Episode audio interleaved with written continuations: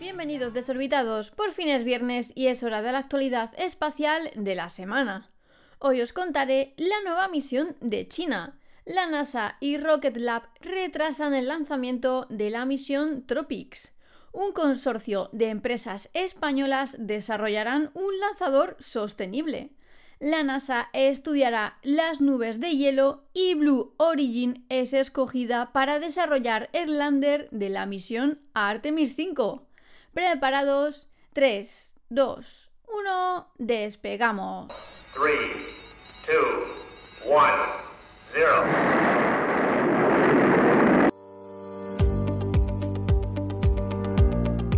China ha lanzado al espacio dos nuevos satélites de ciencia espacial, entre ellos el Macau Science 1, desarrollado conjuntamente por China y Macao. Los satélites fueron lanzados a bordo de un cohete Larga Marcha 2C desde el centro de lanzamiento de satélites de Jiuquan, en el noroeste de China, y ambos entraron en sus órbitas previstas. Según la Agencia Espacial China, Macao Science 1 es también el primer satélite de exploración científica puesto en órbita casi ecuatorial para monitorizar el campo geomagnético y el entorno espacial. Esta misión ha sido la número 474 de la serie de cohetes Larga Marcha.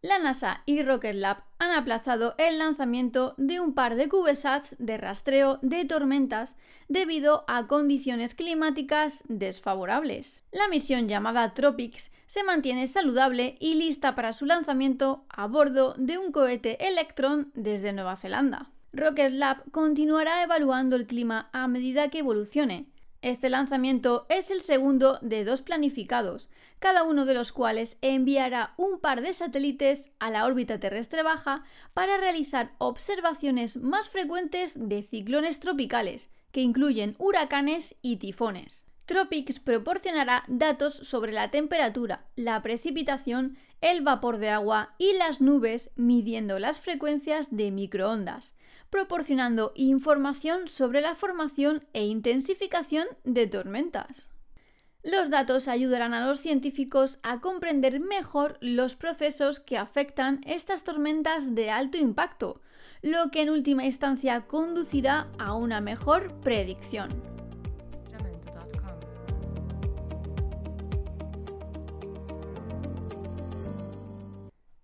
La empresa española Pangea Aerospace ha sido elegida para liderar un consorcio que diseñará un lanzador de pequeños satélites sostenible, reutilizable y disruptivo, que situará a España en la vanguardia de la industria de pequeños lanzadores. La compañía ha ganado la licitación para el desarrollo de un lanzador de pequeños satélites que asciende a 42 millones de euros. Las otras empresas del consorcio son ITP Aero, GMV, UARX y Aenium. Pangea Aerospace aporta a la colaboración un motor de fabricación aditiva y materiales avanzados, que se puede reutilizar 10 veces y utiliza combustibles verdes cuyas emisiones son principalmente el vapor de agua.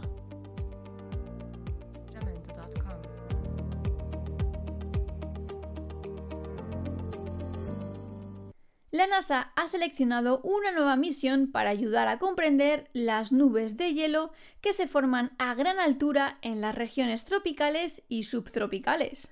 El instrumento llamado POLSIR estudiará dichas nubes para determinar cómo y por qué cambian a lo largo del día. La misión consiste en dos CubeSats idénticos que vuelan en órbitas separadas entre 3 a 9 horas.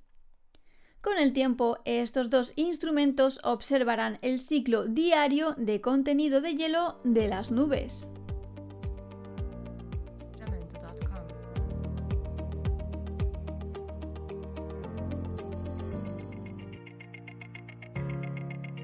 La NASA ha seleccionado a Blue Origin para desarrollar el sistema de aterrizaje lunar para la misión Artemis 5.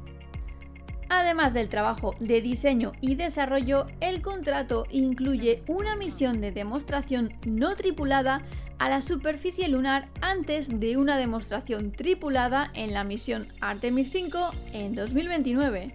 El valor total de adjudicación del contrato es de 3.400 millones de dólares. Para la misión Artemis 5, el cohete SLS de la NASA lanzará a cuatro astronautas a la órbita lunar a bordo de la nave espacial Orión. Una vez que Orión se acople en Gateway, dos astronautas se transferirán al sistema de aterrizaje humano de Blue Origin para un viaje de una semana a la región del Polo Sur de la Luna, donde realizarán actividades científicas y de exploración.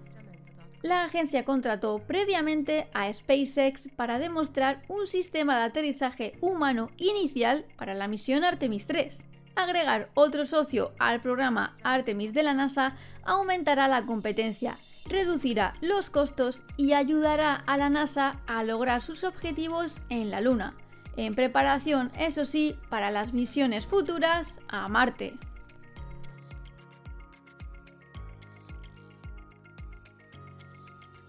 Y hasta aquí el programa de hoy.